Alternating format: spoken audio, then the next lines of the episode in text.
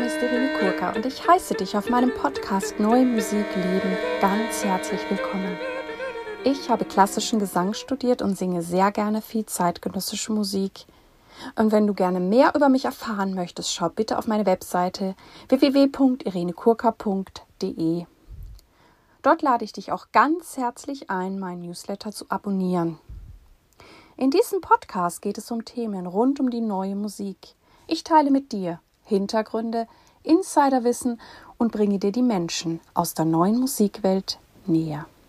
Ich bin Kooperationspartnerin der NMZ, der neuen Musikzeitung. Ich sage ein großes Danke an alle eure Zuschriften, E-Mails, Feedbacks, ja, wie gesagt, aus aller Welt und ich bin jedes Mal sehr gerührt. Es motiviert mich und ich betone es immer wieder, aber ich glaube, es ist total wichtig, dass ich es euch immer wieder mitteile, dass mich das eben auch motiviert, diesen Podcast weiterzumachen. Jetzt im Januar gibt es wieder eine Best-of-Serie. Das habe ich im letzten Jahr schon gemacht und das ist sehr gut bei euch angekommen und für mich ist es auch immer wieder spannend, nachzuschauen, welche Folgen von euch ja besonders gern gehört werden, also die wirklich sehr, sehr weit vorne oder ganz vorne im Ranking sind. Und da habe ich wieder drei wunderbare Folgen für euch gefunden und die werden euch jetzt diesen Januar begleiten. In der heutigen Folge spreche ich mit der wunderbaren Bratschistin Tabea Zimmermann. Hallo liebe Tabea, liebe Tabea Zimmermann, ganz herzlich willkommen in meinem Podcast Neue Musik Leben. Hallo Irene, freut mich dabei zu sein. Genau, ich möchte gleich mit der ersten Frage starten und die lautet, wie bist du zur neuen Musik gekommen?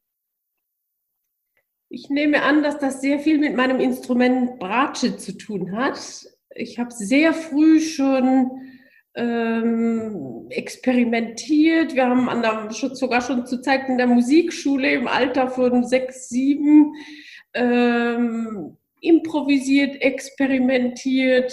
Ähm, und dann gab es Musiklehrer, die komponiert haben. Ich hatte einen Musiklehrer im Gymnasium, der für mich geschrieben hat. Das war dann auch die erste Uraufführung.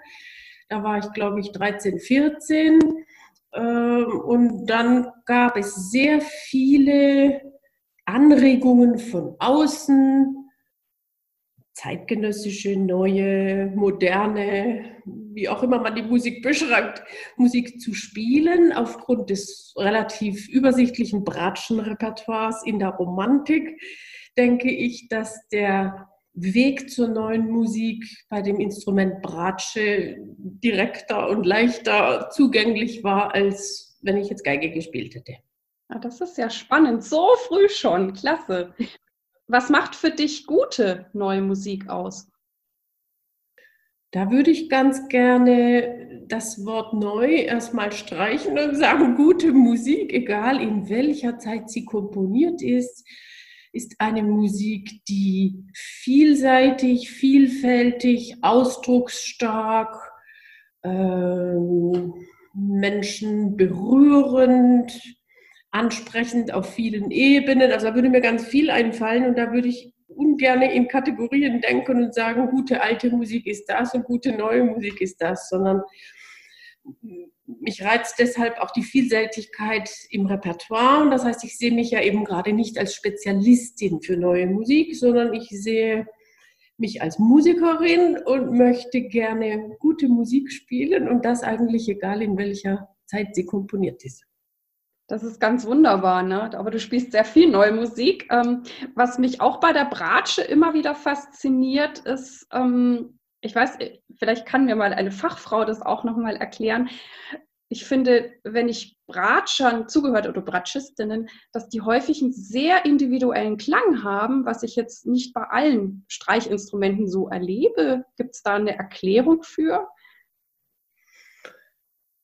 ich weiß nicht, ob sie wissenschaftlich ist, aber aus meiner Erfahrung würde ich es gerne so beschreiben, dass das Instrument Bratsche keine Norm hat, weder in der Größe noch in der Klang, Farbe. Also da gibt es tatsächlich schon von der Bauweise her so viele Unterschiede, dass es sehr, sehr viele Bratschenklänge gibt. Also in dem ganzen Mittelstimmenbereich, glaube ich, das ist beim Singen vielleicht ähnlich, gibt es doch große Bandbreiten. Ob man eher zur hellen oberen Seite oder eher zur dunkleren Seite tendiert und das ist nicht wirklich an die Tonhöhe gebunden. Ich finde sehr spannend, schon bei einem Beethoven zum Beispiel in den Streichquartetten, wie der Tonlagen vermischt in den Instrumenten. Also zum Beispiel ein Cello-Thema in ganz hoher Lage komponiert, was eigentlich Bratschenlage wäre, wo ich denke, was hat er denn damit beabsichtigt, dass er das dem größeren Instrument gegeben hat, aber in einer schwer spielbaren hohen Lage. Und so etwas Ähnliches, finde ich, gibt es bei der Bratsche sehr häufig. Wir können fast genauso hoch spielen wie die Geigen, aber die Farbe ist eben eine andere. Und in der Tiefe äh, hängt es dann sehr von der Bauweise des Instrumentes ab, wie dunkel und wie satt ein Ton klingt und was man damit macht. Aber da ist tatsächlich sehr, sehr viel Variation möglich. Ich sehe meine Aufgabe darin, in jedem Werk, was ich vor mir sehe, dann das Allgemeine für den Stil und das Spezifische für das Werk äh, herauszuarbeiten. Das macht mir mit meinem Instrument Bratsche tatsächlich große, große Freude, diese Vielgestaltigkeit immer weiter aufzubrechen und immer noch ein bisschen mehr zu differenzieren. Was schätzt du an Komponisten besonders in der Zusammenarbeit oder natürlich auch Komponistinnen? Kann ich das verallgemeinern? Das weiß ich nicht. Ich glaube, die Musik ist genauso vielseitig wie die Menschen und ich glaube, die äh, Überzeugungskraft liegt sowohl beim äh, kreativen Prozess des Komponierens wie auch beim Interpretieren darin, die Kongruenz herzustellen zwischen der Person und der Rolle, die man gerade spielt. Also das Werk, die Ausgestaltung und die Person, die da drin steckt, des Komponisten und des Interpreten. Wenn man das irgendwie übereinander bringt, dann macht es ganz besonders Freude. Also ich glaube, es gibt ähm, Komponisten, die wahrscheinlich ganz toll komponieren, aber mit, zu denen ich mich vielleicht, zu denen ich keinen Zugang finden kann. Und dann kann ich ja nicht daraus jetzt den Rückschluss äh, ziehen, das wäre keine gute Musik, aber manchmal findet man den, den richtigen Draht nicht. Und umgekehrt kann es sein, dass man über eine Sympathie und ein Kennenlernen einer Persönlichkeit viel mehr Interesse hat, sich mit dem Werk auseinanderzusetzen. Da gibt es alle Varianten, denke ich.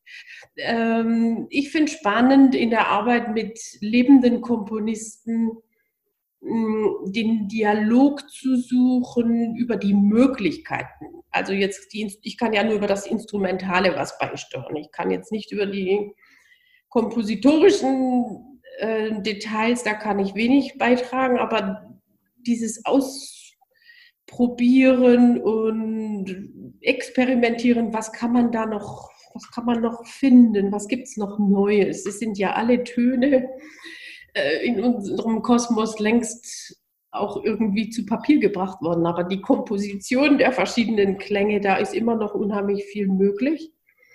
Und wenn sich eine Sprache entwickelt, wo ein Komponist etwas Eigenes, etwas Starkes, Individuelles verbunden mit einem, einer neuen Tonsprache schafft, dann finde ich das ganz wunderbar. Und dann macht es mir auch sehr viel Freude, hart zu arbeiten, um das umzusetzen, was da bis dahin eben neu ist. Und hast du das Gefühl, dass sich die Komponisten gut in die Bratsche einfühlen können? Ist das quasi ein einfaches Instrument oder musst du denen viel erklären? Unterschiedlich natürlich, aber ich, aus meiner Beobachtung ist es ein interessantes Feld für Komponisten. Ähnlich wie auch für Geigenbauer. Und ich denke, dass dieses noch was entdecken können und für ein Instrument, was vielleicht bisher immer noch ein bisschen im Schatten von der Geige äh, steht da auch noch eine Erweiterung des Repertoires zu erreichen und das Instrument insgesamt auch nach vorne zu bringen. Also die technischen Möglichkeiten sind noch längst nicht ausgereizt, auch bei den Spielern nicht. Ich sehe das zum Beispiel auch an der Hochschule.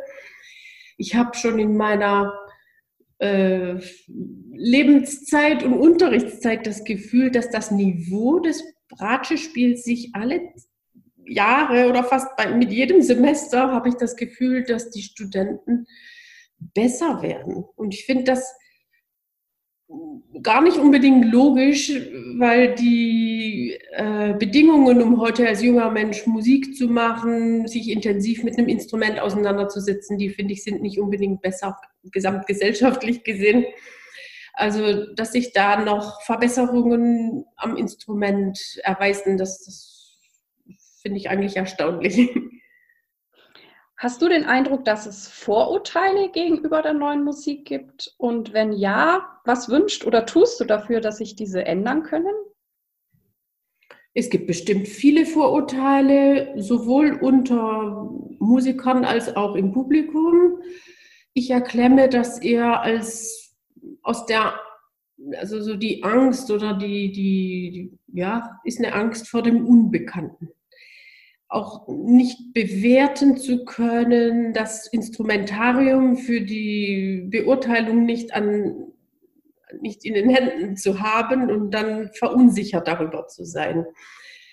Ich glaube, dass mir persönlich die neue Musik auch deshalb sehr viel Spaß macht, weil ich viel gespielt habe. Also mit jedem neuen Werk ähm, erarbeitet man sich selbst ja auch ein größeres Repertoire an Möglichkeiten, aber auch an Beurteilungen.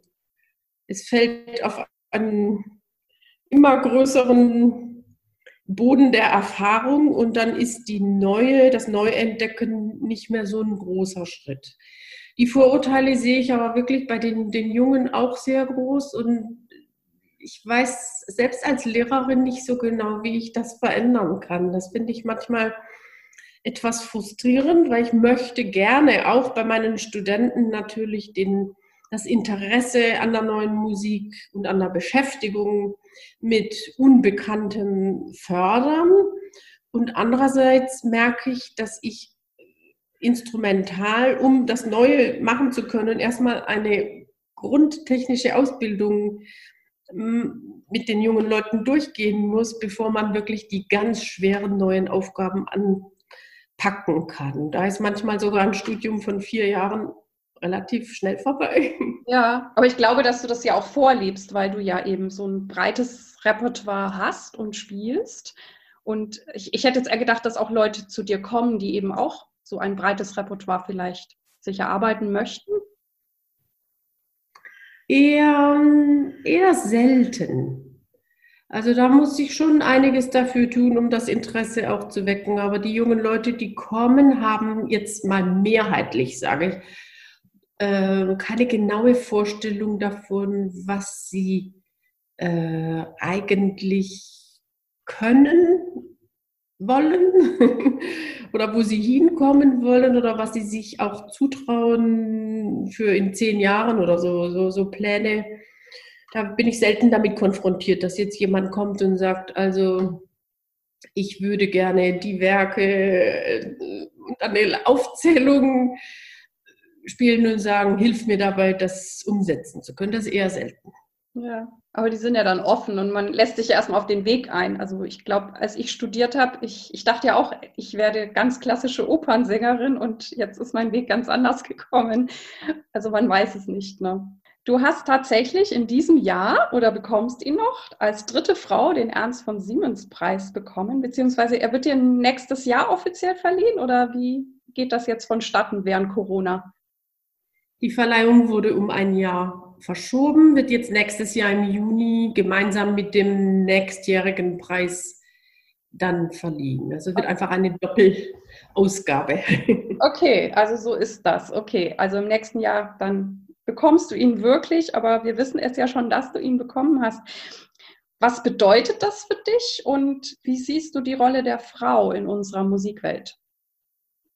Zunächst möchte ich sagen, dass ich diese Ankündigung, dass ich diesen Preis bekommen werde, als unheimlich große Nachricht wahrgenommen habe und ich bin ganz froh um die Verspätung um ein Jahr. Also das gibt mir jetzt noch ein Jahr mehr Zeit, mich mit dem Gedanken anzufreunden, auch zu überlegen, wie ich das, wie ich diese, diesen Rückenwind einerseits, aber auch die Verantwortung, die damit einhergeht, wie ich das umsetzen möchte. Denn ich sehe es nicht nur als Lob und äh, Scheck, der dann aufs Konto geht, sondern ich sehe es vor allem als Aufforderung, unermüdlich weiterzuarbeiten und weiter auf die Suche zu gehen, mich sogar mehr mit neuer Musik zu beschäftigen als bisher. Also ich sehe es eigentlich eher als Ermutigung, Ermunterung und äh, ist eine, ist eine große Verantwortung, finde ich, die mit so einem Preis auch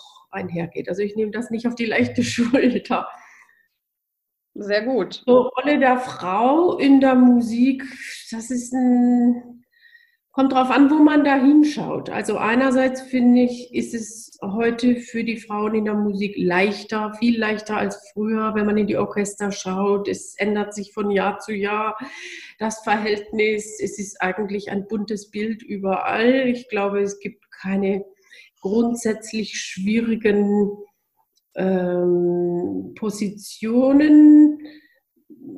Als Solistin habe ich persönlich noch nie das Gefühl gehabt, dass ich jetzt als Frau in irgendeiner Weise Schwierigkeiten gehabt hätte. Vielleicht sogar eher manche Erleichterungen. Ich weiß es nicht. Ich hatte das Gefühl, dass ich durch die, ähm, dass ich durch meine ganze Karriere hindurch hatte ich das Gefühl, unterstützt zu werden als früher mal junge Frau und mit dem Instrument Bratsche und dann noch mit neuer Musik. Das war manches, das war für viele eigentlich alles aufs Mal ein Grund, mich zu engagieren.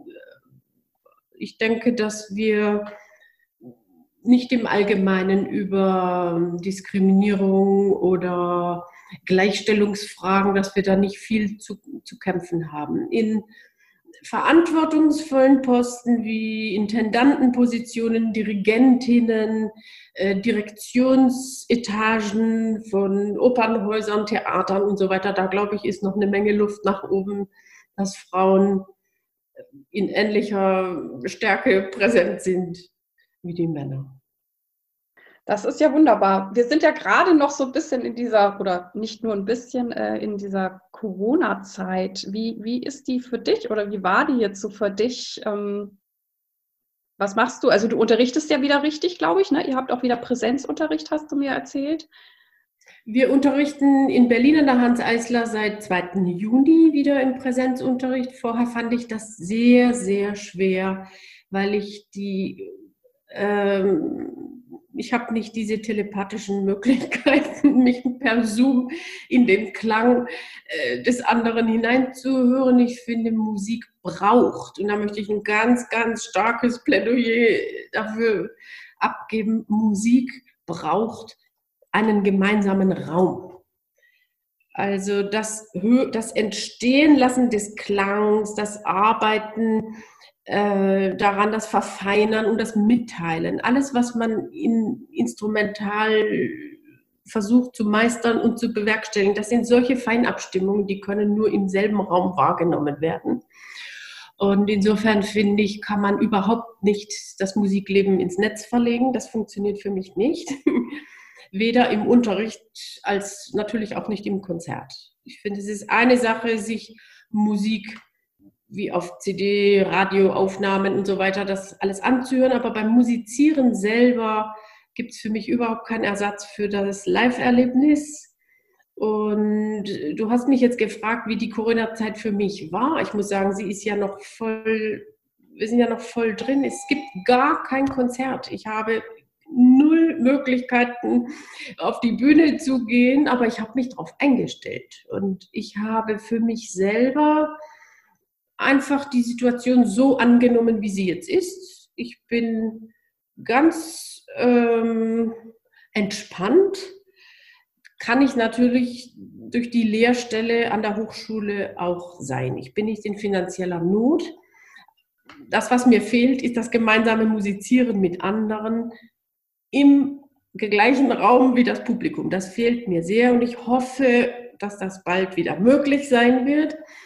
Aber ich möchte auch sagen, dass diese Corona-Zeit mich sehr, wie viele andere natürlich auch zum Nachdenken angeregt hat. Und ich glaube, dass neben der ganzen Schwierigkeiten sich doch auch einige positive Dinge dadurch eingestellt haben. Ich finde, wir sind ein Stück weit bescheidener geworden. Also das ganze Bühnentheater, was man da oft in unserer Musikbranche sieht, ist im Moment zum Glück einfach nicht möglich. Das kann man alles streichen und wir wissen jetzt vielleicht auch mehr zu schätzen, wie schön und wunderbar es sein kann, auch nur im Duo mit Klavier zu zweit zu musizieren, kleine Kammermusik zu spielen. Ich finde dieses zurückgeworfen sein auch auf die, auf die Biologie. Einfach festzustellen, wir sind biologische Wesen, wir sind angreifbar, wir sind, äh, wir dürfen wieder etwas bescheidener werden als Menschen und sehen, wir haben nicht die ganze Macht, die wir uns äh, vielleicht gedacht haben. Das finde ich eigentlich einen positiven Effekt von dieser Krise und ich nehme das persönlich gerne an und überdenke einiges und möchte vielleicht auch im nächsten Jahr nicht zurück auf den Zustand, der vor Corona für mich war, sondern die ein oder andere Verschnaufpause, vielleicht mal sowas wie ein Wochenende. Das hatte ich 30 Jahre nicht. Und jetzt merkt man, wie lange die Zeit sein kann. Ähm, da möchte ich mir vielleicht auch ein bisschen was davon mit in die Nach-Corona-Zeit mitnehmen. Etwas mehr Verschnaufpausen, nicht ganz so gehetzt von einem Termin zum nächsten gehen und etwas langsamer und vertiefter zu arbeiten. Das kann ich sehr gut verstehen. Wie, du machst ja eigentlich sehr viel, auch im Moment machst du ja wahrscheinlich immer noch genug. Ähm, wie ist so dein Zeitmanagement? Hast du Rituale und gibt es was, was du empfehlen kannst? Da hat sich für mich in der Corona-Zeit einiges verändert. Also ich kann ja mal so den Kurzabriss geben, als im März, als im März der Stecker gezogen wurde und wir alle einfach äh, zu Hause waren, war für mich auch erstmal ein kleiner Schock. Dieses, ich war auf gepackten Koffern, ich war eigentlich mitten in der Tournee, hätte für vier Wochen nach USA reisen sollen, dürfen, wie auch immer, eine Tournee spielen, ist alles flach gefallen. Dann war ich zu Hause, dann war erstmal kleiner Schockzustand und so nach einer Woche habe ich mir gedacht, okay, Jetzt möchte ich gerne einen Zustand für mich suchen, wo ich mich nicht ausgeliefert fühle, sondern wo ich selbst über das bestimme, was auf mich hereingebrochen ist und habe mir freiwillig einen Tagesrhythmus eigentlich zurechtgelegt. Der Wecker klingelte um 7.30 Uhr und dann habe ich angefangen zu arbeiten. Ich habe geübt, ich habe für meine Studenten Videos produziert und die haben mir Videos zurückgeschickt. Ich habe Klavier gespielt, gelesen, alles Mögliche und hatte wirklich intensive Arbeitstage, habe mich auch mit anderen Themen beschäftigt als sonst und fand das sehr wichtig, dass ich mir selber eine Struktur gebe, um dieses große Warten auf, was kommt als nächstes, in irgendeiner Weise zu, sinnvoll auszufüllen. Seit jetzt diese, dieser Präsenzunterricht für mich an der Hochschule wieder losgegangen ist, bin ich in einer sehr intensiven Arbeitsphase, äh, kann man sagen, aber anders als vorher. Die Hochschule muss wie überall auch die Hygieneregeln umsetzen und das heißt, ich fahre jetzt fünfmal täglich, das mache ich jetzt mit dem Fahrrad, damit ich äh, fünfmal die Woche, nicht täglich, fünfmal die Woche mit dem Fahrrad zur Hochschule und habe dann jedes Mal drei Studenten, muss zwischen jedem Studenten 30 Minuten lüften und so weiter. Das heißt, es ist viel zeitintensiver, aber es ist eben auch ein bisschen weniger Stress. Es sind einfach andere Gegebenheiten. Der Tagesplan ist festgelegt, wann ich vormittags unterrichten darf, wann ich abends unterrichten muss und ich nehme es an und fülle es aus. Sehr gut. Wie, wie war für dich oder ist das Üben jetzt so, ohne so ein konkretes Ziel zu haben? Wobei du hast ja irgendwie ein Aufnahmeprojekt jetzt auch gemacht, glaube ich, ne? Oder? Ich hatte letzte Woche eine CD-Produktion äh, mit Enno Poppes Bratschenkonzert. Das heißt Filz äh, für Bratsche, Streicher und vier Bassklarinetten. Ganz coole Klänge. Oh, super. Ja. Sehr, sehr besondere Klangfarben, die der Enno Puppe der äh, komponiert hat. Der hat es zum Beispiel geschafft, finde ich, eine eigene Sprache zu entwickeln. Mm, das ist eine Glissando-Technik. Alle Töne kommen von irgendwo, gehen irgendwo hin, sind aber selten, werden selten dort beendet, wo sie beginnen. Also entweder rutscht man rein oder raus aus dem Ton. Alles ist dauernd in Bewegung. Und auf diese CD-Aufnahme habe ich mich sehr gefreut und habe mich jetzt aufgrund der veränderten Bedingungen auch intensiv vorbereitet. Ich habe sechs Wochen nur dieses Stück geübt. Ich weiß nicht, wann ich zuletzt in so einer Situation war, wo ich so intensiv für eine Aufnahme mich vorbereiten konnte. Und ich muss sagen, ich habe es sehr genossen. Es hat sich auch voll ausgezahlt, weil wir hatten nur einen Aufnahmetag und es ist sehr, sehr gut gegangen. Es hat auch so Freude gemacht mit dem Ensemble Resonanz. Wir haben das Werk vor vier Jahren uraufgeführt, haben es mehrfach gespielt und trotzdem war es jetzt wieder eine, wie eine Neuproduktion, nochmal neu aufnehmen nach einigen Jahren. Das klingt nach einem schönen Projekt. Ich möchte die CD gerne hören. Ja. Wofür bist du derzeit dankbar? Oh, ich bin für sehr, sehr viel dankbar und ich bin dir dankbar, dass du das Wort überhaupt äh, ins Gespräch bringst. Mir fällt zurzeit auf, dass überall beschwert und gejammert wird und ich finde die Dankbarkeit ganz wichtig. Ich bin dankbar für die Gesundheit, ich bin dankbar für das, was wir haben, für das, was ist und denke, dass wir den Blick für die guten Dinge, für die Solidarität untereinander, für die Nachbarschaft, für den kleinen Kontakt von Menschen untereinander, für die Möglichkeit, Musiker sein zu dürfen, für die ähm, für unser Gesundheitssystem, auch dafür, wie unsere Regierung mit der Situation umgeht. Ich bin für unendlich viel dankbar im Moment und echt froh, dass du das ansprichst, dass ich das auch äh, ausdrücken darf. Sehr, sehr gerne. Wer oder was hat dich am meisten geprägt oder inspiriert? Aufs ganze Leben gesehen, meinst du die wie Frage so? Das darfst du beantworten, wie du es möchtest.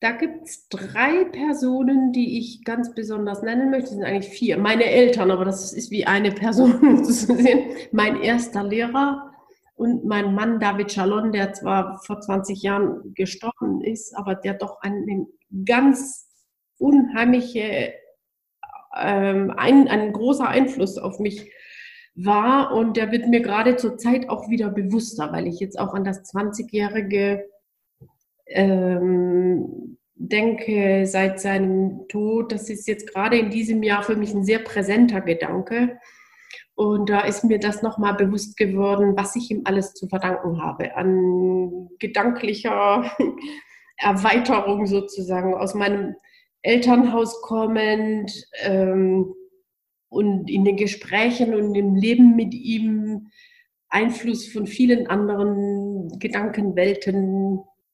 Konzepten des Lebens, des Umgangs mit Musik, mit Menschen und so weiter. Da, das ist mir im Moment sehr präsent und eben mein erster Lehrer, der für diese ganze musikalische Entwicklung, die ich nehmen konnte, äh, so viel gesät hat, was ich heute ernten kann.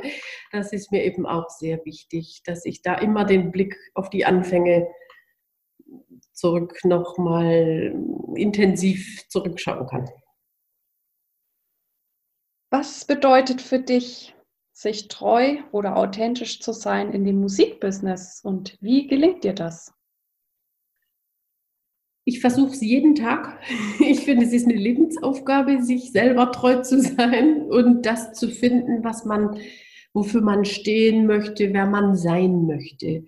Und aus dem, ähm, also immer wieder zu balancieren, was nehme ich mit von dem, was von außen auf mich einströmt, ob das natürliche Dinge sind oder menschliche Einflüsse sind, ob es Katastrophen sind, ist egal. Alles, was auf uns einfließt, hat ja auch eine Auswirkung und das in Beziehung zu setzen mit dem, was ich für mich selbst als mein Inneres, mein eigenes definiere und da eine Kongruenz herzustellen. Das ist eine tägliche Aufgabe. Ich kann dir jetzt nicht so ein richtiges Glaubensbekenntnis äh, geben, für was ich denke, wofür ich alles stehe. Aber ähm, sich hinterfragen und nicht verunsichern lassen, finde ich, liegt nah beieinander. Das Hinterfragen und das Verunsichern. Also ja, immer wieder Fragen stellen, aber gleichzeitig weitergehen. Ähm, und andererseits ähm, offen bleiben für Einflüsse und nicht aus der Spur geraten. Ich sehe das auch so, dass es ein Prozess ist. Also ich finde es auch als Lehrerin sehr schwer und auch sehr schön, mit den jungen Studenten darüber zu sprechen. Also welche Einflüsse nimmt man an, welche nimmt man nicht an, wie stark muss man sich anpassen und wann ist Anpassen auch verbiegen. Ich glaube, das ist immer individuell zu bewerten. Da muss man wirklich jeden Menschen für sich sehen. Ich könnte jetzt nicht sagen, ein junger Mensch soll sich so oder so verhalten. Nee, nee, das ist individuell, aber ich finde es äh, interessant oder schön, dass du das tatsächlich mit deinen Studenten und Studentinnen ansprichst. Also ich glaube, bei mir hat das damals keiner gemacht und das war alles eher so ein Learning by Doing oder auf, auf dem Weg dann, ja, mich zu finden und herauszufinden, wer bin ich eigentlich? Also ich glaube, wenn du das sogar schon unterrichtest, dann hätte ich gerne Lehrerin wie dich gehabt ist jetzt nicht so, dass das in irgendeinem Semester ein bestimmtes Modul wäre, wo ich sage, jetzt müssen wir über diese Dinge sprechen, aber es kommen ja auch auf die jungen Menschen heute genauso viele schwierige Fragen zu, wie sie für mich als junge Musikerin auch waren. Es kommt eine Einladung und dann muss ich mich dazu verhalten warum nehme ich eine Einladung an? Ich finde, das ist eine ganz wichtige Frage, manchmal die wichtigere als die Frage, warum mache ich es nicht? Ich glaube, viele Musiker, äh, junge Musiker vor allem, denken, naja, warum eigentlich nicht? Und ich habe für mich selber irgendwann gemerkt, dass dieses Auswahlverfahren für mich nicht reicht. Dann würden auch die Tage im Jahr nicht reichen, weil ich mehr Anfragen habe, als ich umsetzen kann. Und ich habe dann für mich selber beschlossen, ich stelle mir lieber die Frage, warum möchte ich eigentlich etwas zusagen? Und da gibt es natürlich verschiedene Faktoren. Ist das Programm interessant? Kann ich von den Mitwirkenden was lernen? Äh, ist es eine Situation, die angemessen honoriert wird oder ist es eine unverschämte ausbeuterische Situation. Es gibt ja alles Mögliche. Und ich habe es zum Beispiel als junge Frau auch selber lernen müssen. Ich habe alles erfahren in, in der jungen Karriere. Meine Eltern waren keine Musiker. Meine Lehrer konnten mir da auch nicht wirklich raten. Und da habe ich relativ schnell gelernt, wie ich finde, dass es für mich passt. Also zum, ich gebe ein Beispiel. Als Bratschistin spiele ich ja sehr viel Kammermusik mit anderen oder auch äh, Mozart, Sinfonia Concertante, Violine und Bratsche. Und ich habe sehr früh gemerkt, dass es zum Beispiel bei der Bezahlung sehr große Unterschiede geben kann. Es gibt Veranstalter, die zahlen eben das, was man verlangt. Und wenn jetzt einer besser verhandelt, wird er eben besser bezahlt. Und da bin ich schon als junge Frau unheimlich ähm, also da ging mir schnell die Galle hoch, wenn ich das Gefühl hatte, nur weil ich nicht gut verhandelt habe oder nicht wusste, wie man das macht, bin ich ausgenutzt worden. Dieses Gefühl habe ich etliche Male erlebt und dann habe ich mir gedacht, ich muss an diesem Punkt lernen, meine eigenen Ansprüche umzusetzen und aber auch klar zu sagen, worum es mir eigentlich geht. Es geht ja nämlich nicht ums mehr verdienen, sondern es geht um die Gleichbehandlung. Ich spiele auch heute gerne für wenig Geld, wenn ich weiß, es ist ein Veranstalter, der hat nicht mehr und es ist ein interessantes Programm und wir sind vielleicht zu dritt oder zu viert und dann wird eben gleichmäßig geteilt. Wenn ich aber das Gefühl habe, jemand hat eigentlich gute Möglichkeiten und versucht aber nur bei jedem die kleinstmögliche Summe zu bezahlen, dann macht das Musizieren ehrlich nicht so viel Freude, wenn man das Gefühl hat, der andere hat für sich gekämpft und ich stehe blöd da. Und heute als äh, Musikerin auf, wie soll ich das ausdrücken, ich kann heute, habe ich selten das Gefühl, dass man mich ausnutzen möchte. Aber ich möchte heute auch ein Beispiel geben für andere und sage, wenn ich ein Projekt plane, wenn ich ein Kammermusikprojekt plane, muss von vornherein klar sein, für alle gleiche Bezahlung. Das sind alles sehr, sehr wichtige Themen. Also klar, ich habe auch viel äh, wie du so Learning by Doing gelernt und ich finde die Frage, warum ich etwas mache, auch extrem wichtig. Also ich glaube immer bei den Projekten, wo es mir leicht fällt, ist es sehr klar. Dann gibt es natürlich manche, wo ich so hin und her und dann überlege ich natürlich schon auch, warum würde ich es jetzt nicht machen. Ähm, manchmal ist es vielleicht auch sehr eindeutig, etwas nicht zu machen. Und ähm, mit den Finanzen kann ich das, also ich glaube, es geht halt um diese Wertschätzung von, von, von uns, uns selber. Und ich glaube halt auch immer, dass das irgendwie auch von innen kommen muss. Und dann natürlich, klar, man kriegt halt mit der Zeit so ein Gefühl. Also ich, ich, ich glaube, ich merke das auch oft recht schnell, wenn diesen Fall, den du sagst, ne, wenn ich das Gefühl habe, eigentlich will mich jemand nur abziehen, aber da ist Geld, dann, dann habe ich überhaupt keine Lust dazu. Und, und wenn ich aber irgendwie merke, ne, die wollen wirklich, aber die Möglichkeiten sind so und so, bin ich vielleicht auch eher geneigt. Also ich glaube, es ist dann schon immer dieses Gesamtpaket. Ne? Oder manchmal will ich halt einfach ein Stück machen.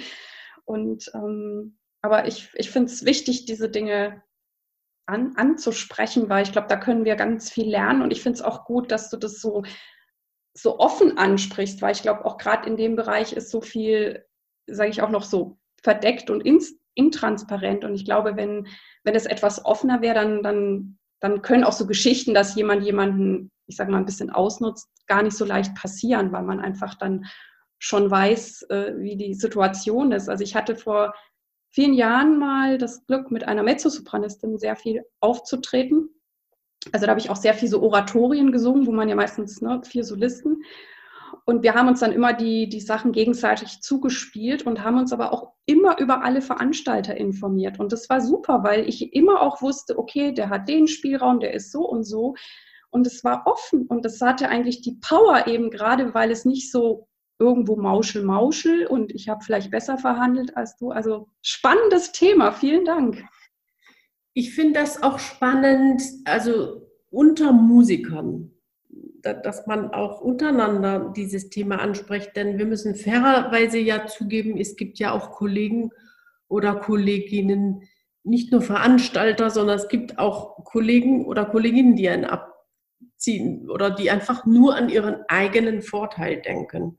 Und das finde ich, passt eigentlich nicht zu dem Musikerberuf, wie ich ihn mir vorstelle. Also ich wünsche mir doch, dass wir einfach versuchen, die Musik, die wir spielen, in den Vordergrund zu stellen und dann an die Verhältnisse anzupassen, wo wir auftreten. Und da sehe ich große Unterschiede, zum Beispiel, ob wir in einem subventionierten äh, Theater spielen oder ob wir in, bei einem freien Veranstalter spielen, ob der Saal 200 Plätze hat oder eben vielleicht 900. Da, natürlich sind das unterschiedliche Gegebenheiten ich finde da auch sehr spannend, das mit meiner Agentur zum Beispiel immer offen zu kommunizieren. Und ich habe sehr viel gelernt durch diese Gespräche, um auch die Veranstalterseite sehen zu können. Und am besten funktioniert es eben, wenn, wie du vorhin gesagt hast, man eine Transparenz herstellt und dann jedes Projekt irgendwie für sich betrachtet. Also ich finde es sonderbar, wenn man als Musiker einen Preis definiert und sagt, ein Konzert mit Künstler X kostet so und so viel. Ich kann das nicht verstehen, weil ich denke, jedes Projekt ist anders. Wie viele Proben, wie viele ähm, eben wie viele Plätze im Saal und so weiter. Und es muss halt über, im Jahresschnitt irgendwie was dabei rüberkommen, wo man sagen kann, ein gut bezahltes Projekt finanziert ein weniger gut bezahltes Projekt auch mit. Hm. Also ich mache es ähnlich wie du, aber ich glaube, da gibt es verschiedene Ansätze und ich, da muss sich wahrscheinlich dann auch jeder finden. Ich meine, wenn einer sich wohl damit fühlt, dass er immer die gleiche Summe kriegt, dann darf die Person das gerne tun. Und ich, ich, ich denke mich halt auch, wie du auch manchmal auch in die Veranstalter rein, weil ich sehe uns halt als Team und, und, und wenn wir dann da auch, auch offen kommunizieren, dann geht es auch gut. Und es gibt auch ganz wunderbare Veranstalter, wo ich mich auch immer super, super gut aufgehoben fühle, dass die, also dass man wirklich gemeinsam das Beste draus macht. Ähm, was bedeutet für dich Erfolg? Auch, zu, auch differenziert äh, zu beantworten. Erfolg kann sein die Anerkennung von außen, aber Erfolg kann auch sein, etwas geschafft zu haben, was man sich vielleicht selbst nicht wirklich zugetraut hat. Und diesen Erfolg würde ich immer höher bewerten als die Anerkennung von außen. Also ich glaube, dieses, äh, es ist schön, wenn beides zusammenkommt. Also wenn man einen Lernprozess durchgemacht hat und man hat selber das Gefühl, man hat etwas geschafft, man hat sich was erarbeitet. Wenn das auch noch von außen angenommen wird und dann ist natürlich, dann ist es ein echter Erfolg, wenn beide Seiten zusammenkommen. Wenn die Anerkennung von außen da ist und das eigene Bewertungssystem ist noch nicht als Erfolg verbucht, dann empfinde ich eine große innere Spannung.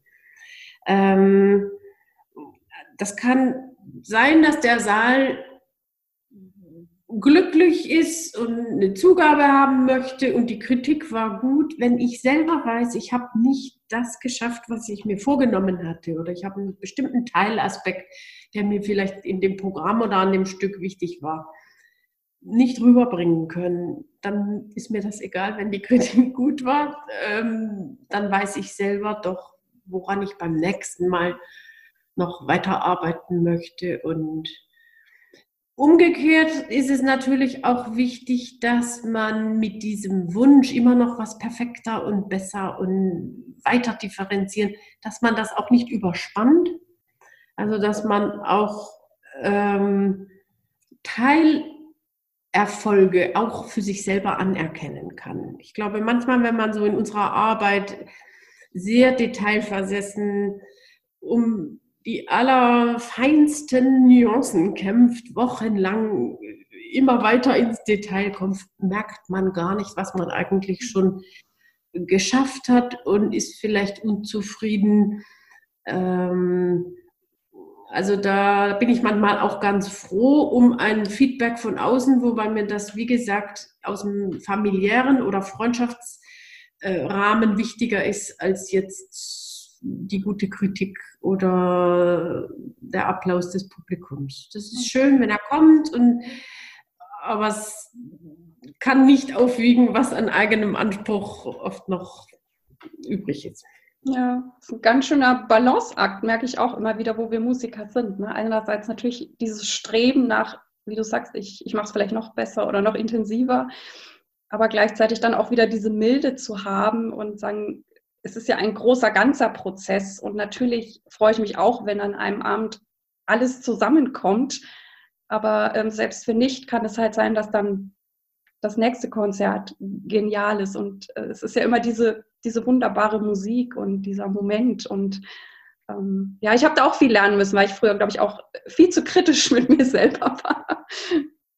Mir ist wichtig geworden in den letzten Jahren, dass jedes Konzerterlebnis ein in sich abgeschlossener Moment sein darf. Also das, ich stelle es mir oft so vor, wenn ich an einem bestimmten Werk arbeite oder an einem ganzen Programm. Ich habe so einen gewissen inneren Plan dafür, wo ich da mal mit hinkommen möchte. Und dann ist aber jedes Konzert für sich selbst doch eine Einheit. Und diese Milde, von der du gesprochen hast, oder dieses ähm, wichtig finde ich, wenn man jetzt so einen Abend gestaltet, dass man zum einen den, den Blick fürs große Ganze noch hat und auch für die weiteren Lernmöglichkeiten und dass man gleichzeitig in der Situation ist zu sagen, jetzt und hier zählt der Klang in diesem Raum mit diesen Menschen, ob das die Mitspieler sind oder die Hörer. Es ist absolut einzigartig. Jedes Konzert ist ein einzigartiger Moment.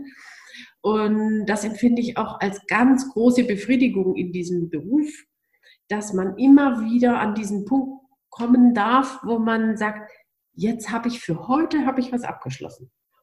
Morgen früh um neun gehe ich wieder ans Üben und mache weiter. Aber jetzt einmal zum Abschluss bringen. Ja, da habe ich auch, ähm, ich habe ja in den USA studiert, auch was gelernt, was ich unglaublich schön fand ähm, und das erst im Nachhinein so begriffen habe mit meiner Gesangslehrerin. Also ich habe dann natürlich auch so Konzerte innerhalb des ähm, Studiums gehabt und sie hat direkt nach dem Konzert oder so, ich glaube sogar bis zu einer Woche danach hat sie nur Gutes gesagt. Und ich war natürlich so ein bisschen die äh, selbstreflektierte, kritische Deutsche und habe natürlich sofort gesagt, ja, aber das und das war doch nicht gut. Und sie hat es vollkommen ignoriert und gesagt, nein, aber das und das war gut. Und die richtige Kritik in Anführungszeichen, die kam dann erst vielleicht 14 Tage später, wo sie gesagt hat, komm Irene, hier und hier werden wir noch arbeiten. Und das fand ich ganz, ganz großartig. Und das habe ich auch für mich irgendwie mitgenommen, dass ich mich auch bemühe, wenn ich auch in Konzerte von Kollegen gehe, dass ich erstmal gucke, was ist toll. Und wenn es natürlich ein, sage ich, ein nahestehender Kollege ist, der vielleicht irgendwann wirklich noch was anderes von mir hören will und falls ich was anderes noch dazu zu sagen habe, ähm, dann schaue ich auch, wann ist wirklich ein guter Zeitpunkt, weil meine Lehrerin sagt immer, man ist nach dem Konzert in so einem fragilen Zustand und sie würde das nie machen und das fand ich irgendwie ziemlich cool. Also das habe ich für mich mitgenommen. Ne? Und das heißt ja nicht, dass ich mich nie wieder damit auseinandersetze, was ich besser machen kann, aber es ist eine Frage des Timings und das habe ich dann auch versucht, meinen Eltern beizubringen, weil die manchmal mal sehr direkt auch schon so nach Generalprobe, das und das hat mir nicht gefallen und ich so, Papa, das darfst du denken, aber bitte sag es mir nicht jetzt, sondern Zeitpunkt ist falsch. Sag mir in einer Woche oder so, ruf mich an, erzähl mir, was dir alles nicht gefallen hat, aber nicht am Tag des Konzertes und nicht etwas, was ich auch nicht mehr ändern kann, weißt du? Ich glaube, man, wir können gerne auch noch drüber sprechen, wann ist denn eigentlich ein Konzert richtig? Mhm. Ich meine, das ist ja, ist ja vielleicht auch je nach Werk und je nach Kontext auch eine ganz andere Situation.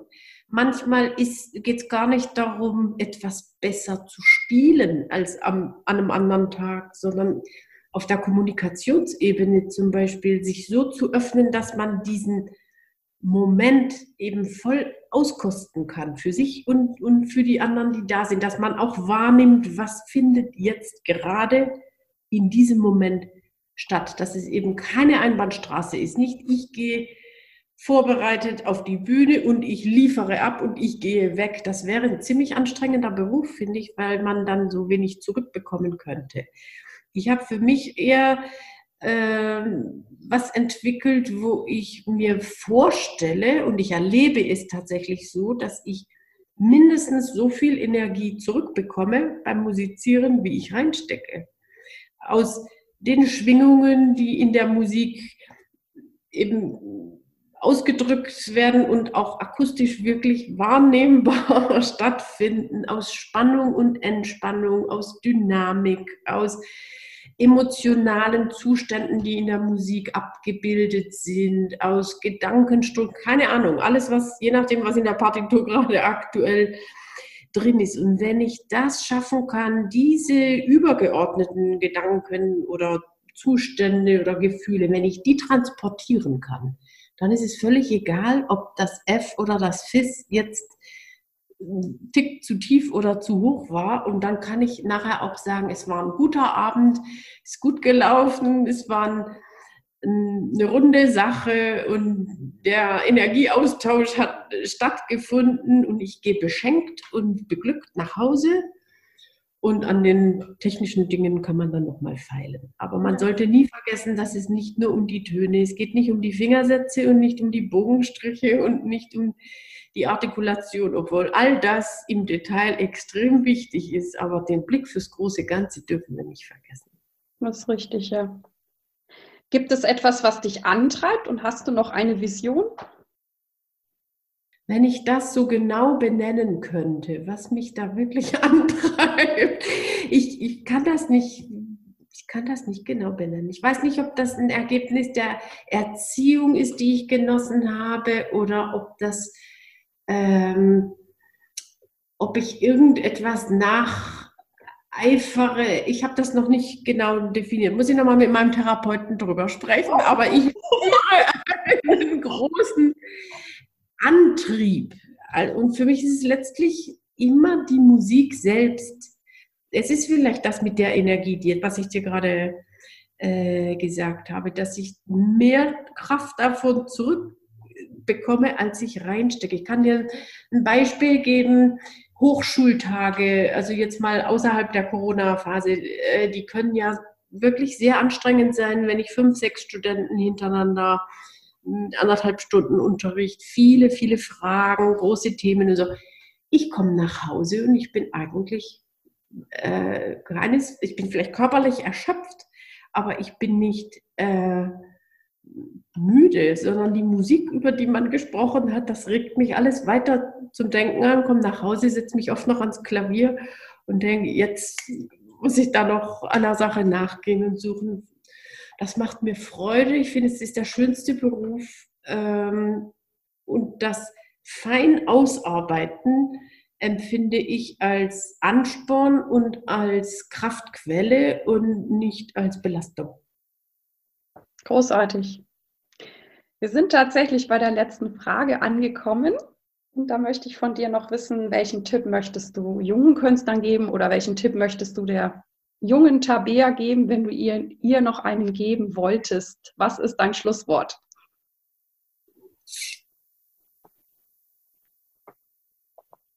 Hm. Ich gebe vielleicht was weiter, was ich von wohlmeinenden Menschen oft gehört habe im Leben, was mich oft verwundert hat und mir aber sehr viel geholfen hat. Und das war ein Bleib wie du bist. Sehr schön. Das ist das Allerwichtigste, glaube ich. Und das Allerschwerste, haben wir ja vorhin auch schon drüber gesprochen, genau. Ja. Großartig, ja.